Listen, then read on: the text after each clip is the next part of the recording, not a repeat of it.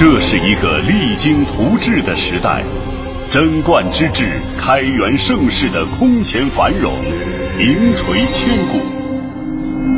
这是一个兼容并蓄的时代，四夷宾服、万邦来朝的泱泱风范，一世深远。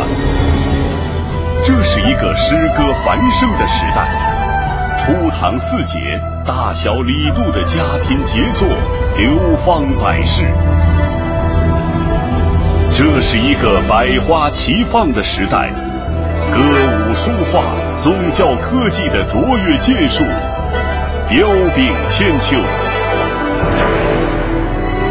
中央人民广播电台《中华文化探源》系列节目《盛世大唐》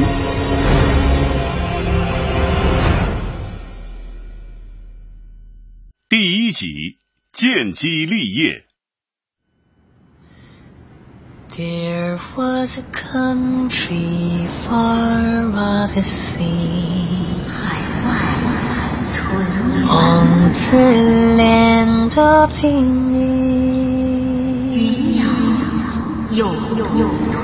I heard it when I was young. Mount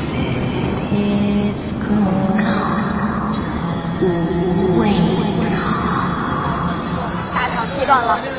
首先呢，咱们所看到就是当时唐代都城长安城的平面图。当时的长安城可以说是世界上规模最大、最繁华的都市，整个占地是八十三点一平方公里，是我们现在西安的七点五倍。陕西历史博物馆。三个板块嘛。随着讲解员的讲述。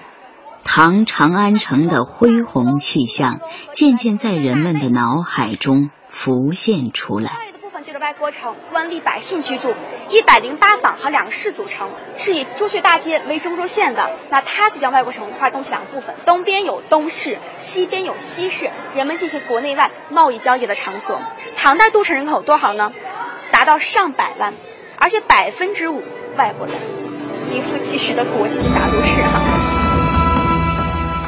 唐长安城是当时世界上规模最大的城市。《全唐诗》开篇第一首唐太宗的《帝京篇》，足以描绘这座当时世界上首屈一指的大都会的宏伟气魄。秦川雄地窄，函谷壮璜巨，启殿千寻起。离宫百骘余，连轰遥接汉，飞关迥凌虚。云日隐层阙，风烟出秦书。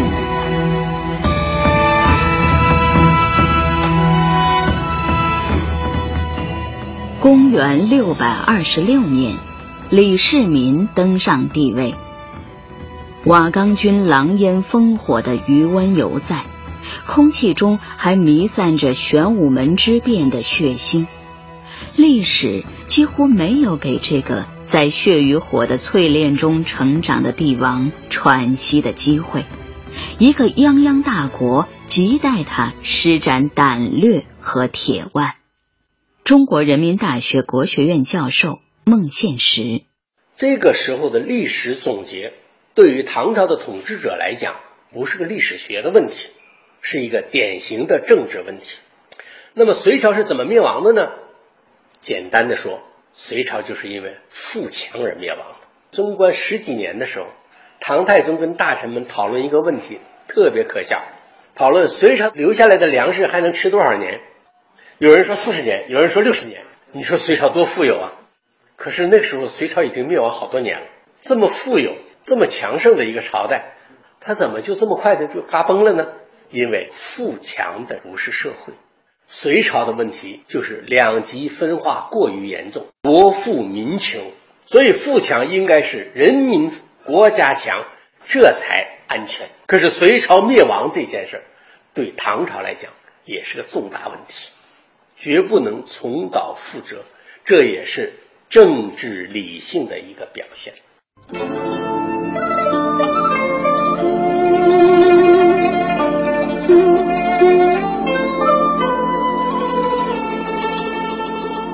公元六百三十二年十一月的一天，李世民兴致勃勃地回到长安以西武功县的庆善宫，这里是他的出生地。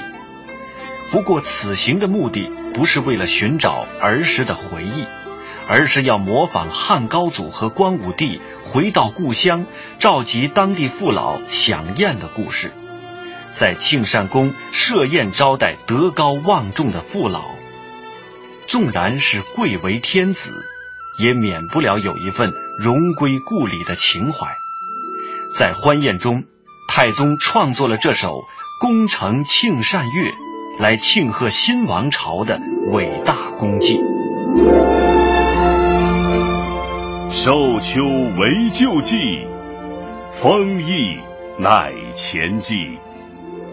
乐与成累盛，玄虎意在字。若灵逢运改，提剑玉匡时。指挥八荒定，怀柔万国仪。太宗诗中。承继百王之末的崇高使命感与寻功利己的现实危机感复杂的交织在一起，为我们展示出一位杰出帝王纷繁的内心世界。强国需要理想，更需要智慧。在前朝的基础上重建新的政权，最简单的选择就是不破不立。然而，唐朝政权的建构并没有全盘否定隋朝的统治，孟宪实。所以，回顾历史的话，我们就看到唐朝的统治者在发兵之初已经设置好以后如何转型，如何转型。一个在政治上的标志，就是承认当初的敌人也有合理存在的理由，这个很很不容易的。隋朝建立了一套以三省六部制为核心的中央官僚体制。唐朝建立后承袭隋制，虽略有所改，但基本上没有摒弃隋代模式。可以说，面对隋朝留下的政治遗产，唐朝并没有刻意的去破旧立新，而是兴利除弊。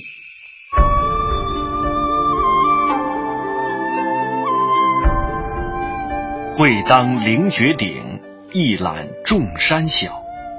杜甫的望岳诗写尽了泰山俯瞰天下的气韵与魂魄。毋庸置疑，唐代是中国古代历史群山中的泰岳，文明星河中的北斗。也只有在这样伟大的时代，诗歌才会展现如此的胸怀与视野。尽管唐代离我们已经非常遥远，但是每个中国人心中都有一个盛唐的情节。唐代究竟有着怎样的魔力，让今天的我们有着如此多美好的遐想呢？唐朝给你印象最深刻的是什么？唐朝啊，应该是一个很辉煌的时代吧。呃，文化传的挺远的，就别人称我们为唐人嘛，影响力很深。我对于唐朝嘅印象咧，就系一个相当发达嘅国家，呃，甚至好多日本嘅文化。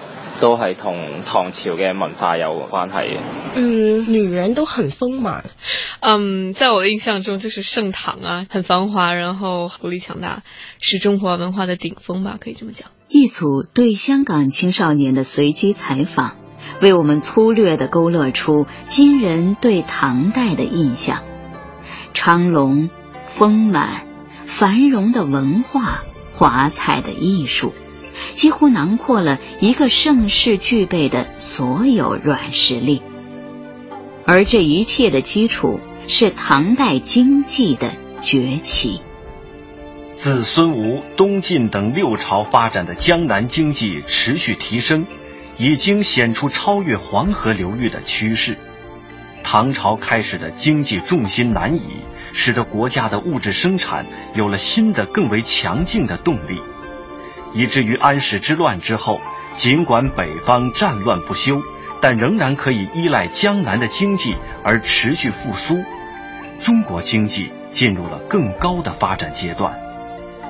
而沟通南北的正是隋唐大运河，这条贯通中国南北方主要经济区域的人工水道，曾经因为杨广的暴政而成为葬送隋朝的洪流，也因为唐朝适度合理的开发。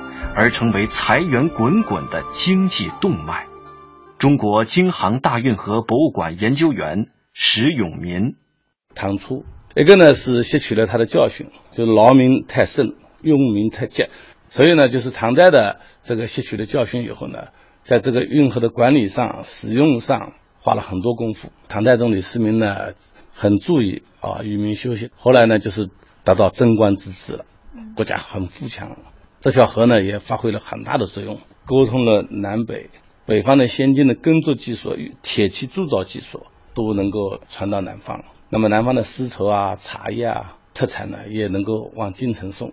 整个天下的财富一半以上是通过这条河运过来的。江南、江浙、江淮啊、两广、湖广这些稻米呢源源不断的，国家有手中有粮，他就不慌，整个国家就富强起来了。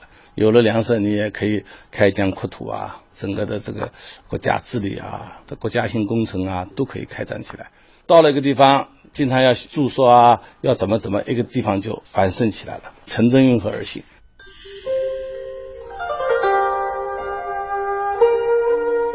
扬州博物馆讲解员在复原的唐代扬州夜市景观前，为我们描绘着。扬州曾经的繁华，这个是仿唐桥街的夜景，做的是唐代夜市。因为当时全国都是要宵禁的，召开夜闭，商店统一开门，统一打烊。但是扬州经济好，所以打破了这个政策，有这种夜景了。也是因为全国只有扬州有这种夜市嘛，所以吸引了很多诗人过来和商人过来。商人过来，扬州经济又更好了。诗人来的话，扬州这个诗就多了。最有名的就是二十四桥明月夜，玉人何处教吹箫，还有春江花月夜。上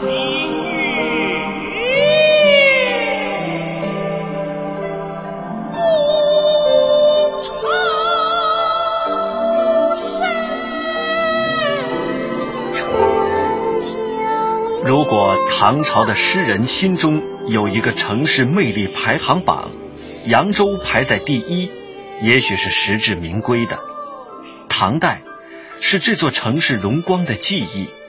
这是一座和着唐诗的平仄而气韵生动的城市，虽不是政治中心，却成为了重要的经济文化中心。一座城市的兴衰有很多偶然性，但扬州在唐代走进黄金时代，却有着某种必然。作为运河的交通枢纽，以扬州为代表的沿线城市逐渐崛起。在扬州南门遗址，扬州市文物考古所研究员薛炳宏为我们介绍了遗址下所隐藏的唐代扬州城经济繁荣的秘密。南门发现了，就确定了扬州这个城跟古来写的诗的呢是很对的，就是春风十里扬州路啊，它确实有十里。二十四桥就是这个南门西边那个河道一直向北的一个主要的公河上面，总共有二十四座。南门就在这个河的东岸，东岸也是重要的一个繁华地段。这个呢，就是也是诗里面说的一个呢，春风十里扬州路。就这条路上都是个呢街市、礼坊都很多的，都是很繁华的地方。因为在这个湖的东岸，据我们一些考古，还有市，还有夜市。像那个古诗里面“一桥灯火连天汉”，夜市它就是晚上都营业。扬州是个开放型的城市，就从这些东西都能看得出来。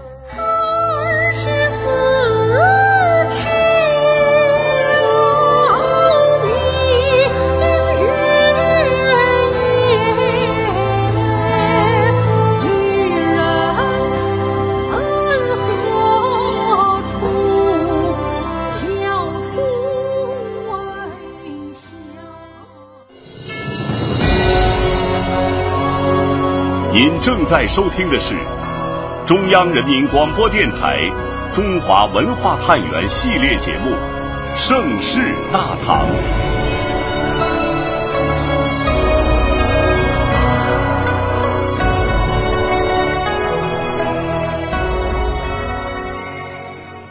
以铜为镜可以正衣冠，以人为镜可以明是非，以时为镜可以知兴替。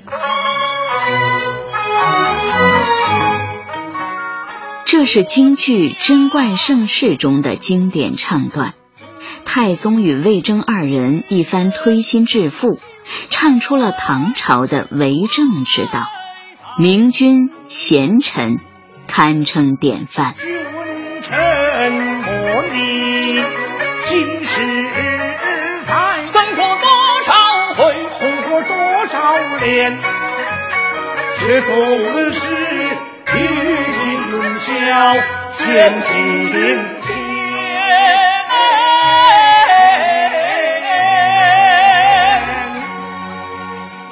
尘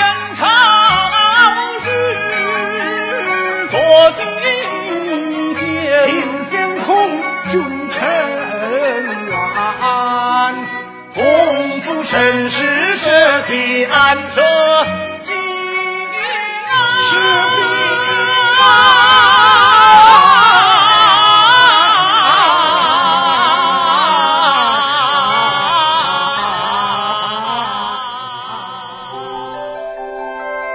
太宗一朝，贤臣辈出，仕途坦荡，很大程度上得益于唐朝不断成熟的科举制度。为官吏的选拔和任用提供了大量优秀的人才。科举制度产生于隋朝，发展于唐朝，是我国封建社会中延续时间最长、影响范围最广的人才选拔制度。唐朝的科举制度更加公平，让大量出身贫寒的士人也能够通过科举考试进入官僚阶层。很大程度上推动了社会的发展。不仅如此，在香港树人大学历史系副教授罗永生看来，科举还进一步削弱了魏晋以来士族门阀集团的势力，巩固了中央集权。李唐王室啊，他出身不是那个文化大族，其实社会上还有一些力量觉得李唐王室出身不太高贵。你只是政治上有话语权，我社会上还有别的价值观可以凌驾王权以上。可是李唐王室比较聪明，他紧紧的掌握了那个科举用人权。那么你是高门大族，你必须要跟那个统治者合作才有前途啊。所以科举这个很重要，他把读书人的那个前途都掌握在他们手中了。我们现在的管理学来来说，人事权是很重要。与清朝末年科举考试的积弊成科不同，唐代统治者很好的运用了这一工具，优秀人才因此能够崭露头角。中国人民大学国学院教授孟宪实：科举考试考什么呢？考诗歌的时候啊，他要规定韵脚的，规定一个韵，你按这个韵去押。因为中国方言太多了，所以这个很多当官的人。到了地方，跟地方老百姓对不了话，所以考诗歌对普通话的提高。但考试比较活，还一般是考判，给你一个案子，把这案子描述一下，就是特复杂的那种案子，然后让你用你的专业知识、司法和道德水准去评判，就是考察你的实践能力。曾有学者论证中国的科举制对西方制度产生的重大影响。指出，一五七零年至一八七零年间，在西方出版的涉及中国科举的文献超过百种。这些史料说明，英美等国建立的文官考试制度受到中国科举制的启示和影响。科举考试公平竞争、平等择优原则的合理性，近代欧美国家政治、经济、文化发展的现实需要。文官选用方法发展的内在要求，使得西方国家借鉴科举制度，建立了现代文官制度。科举制有利于社会公平公正，也促进了社会稳定。以此为基础，唐朝的吏治也体现出了优越性。在那个空前开放包容的时代。世界文明的火炬再一次传递到了华夏大地。那时的中国更像是一块磁石，吸引着世界各地的人们来此逐梦。西安大唐西市博物馆藏的一对胡人利俑，就反映了这样的历史现实。我们看他的五官，高鼻深目大胡子，两个人都是胡人的面貌特征，两个是一对唐代胡人在唐做官的实物资料。研究学者证明是五品以上的高官，那五品在唐代的级别就相当于今天的市长。那当时在大唐那样一个社会背景下，统治阶层他们觉得世界都是我大唐的，只要是有才华的人都可以来为我大唐服务。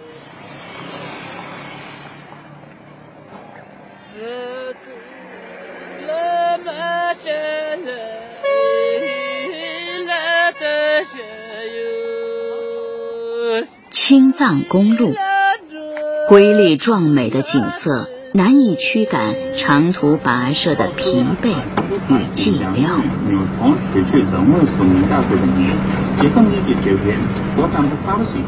一千三百多年前，一个女子肩担着两个王朝和睦友善的托付，也是行进在这条充满艰险的长路上，为闭塞的雪域高原吹来了一股清新的风。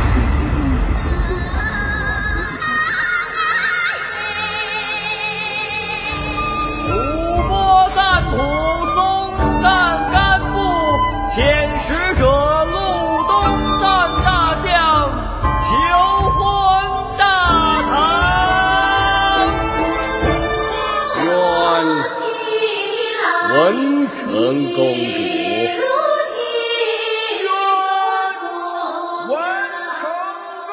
主贞观十五年，唐太宗派江夏王礼部尚书李道宗护送文成公主入吐蕃，唐蕃和亲。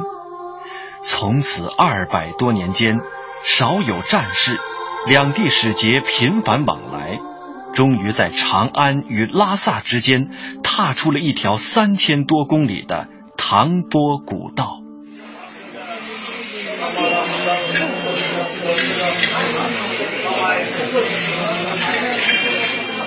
位于拉萨市中心的大昭寺，供奉着当年文成公主从中原带来的释迦牟尼等神像，因而，在藏传佛教中拥有至高无上的地位。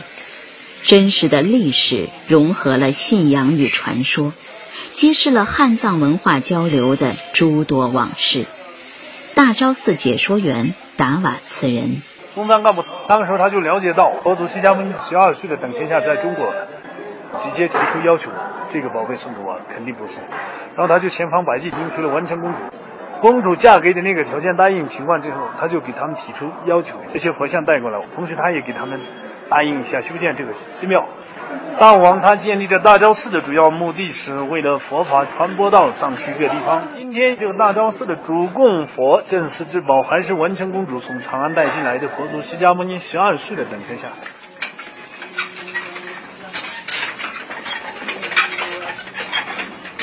每天清晨，大昭寺门前都会聚集四面八方的信徒。当刻满六字真言的经筒徐徐转动起来。大昭寺门前的一座高大的石碑，也笼罩在了袅袅香烟之中。在藏民的心目中，这块碑与庇佑众生的佛像一样，会带来安宁与祥和。唐波会猛碑，这个碑是当年唐朝也西安立的一个石碑，藏汉接壤立的一个碑。拉萨这边的是这个石碑，他就是世世代代和睦相处，不打仗，尊重辖地，这种。唐太宗实行开明的民族政策，从而开创了华夏各族和谐相处、长治久安的贞观盛世，被各少数民族尊为天可汗及天下共主。这是中原王朝在多民族融合中取得的伟大业绩。如同一个热情昂扬的青年，这样一个气魄雄浑的王朝，纵横在自己日渐辽阔的版图上，一路高歌“海内存知己”。然而他似乎并没有满足于此。当唐太宗不断的为新生王朝夯实基础的时候，帝国还在悄悄谱写着一曲气吞万里、俯仰四海的宏大乐章。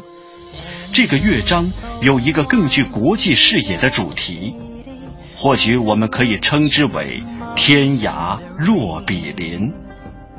于是，一个万国来朝的盛唐即将鹊起于世界的东方。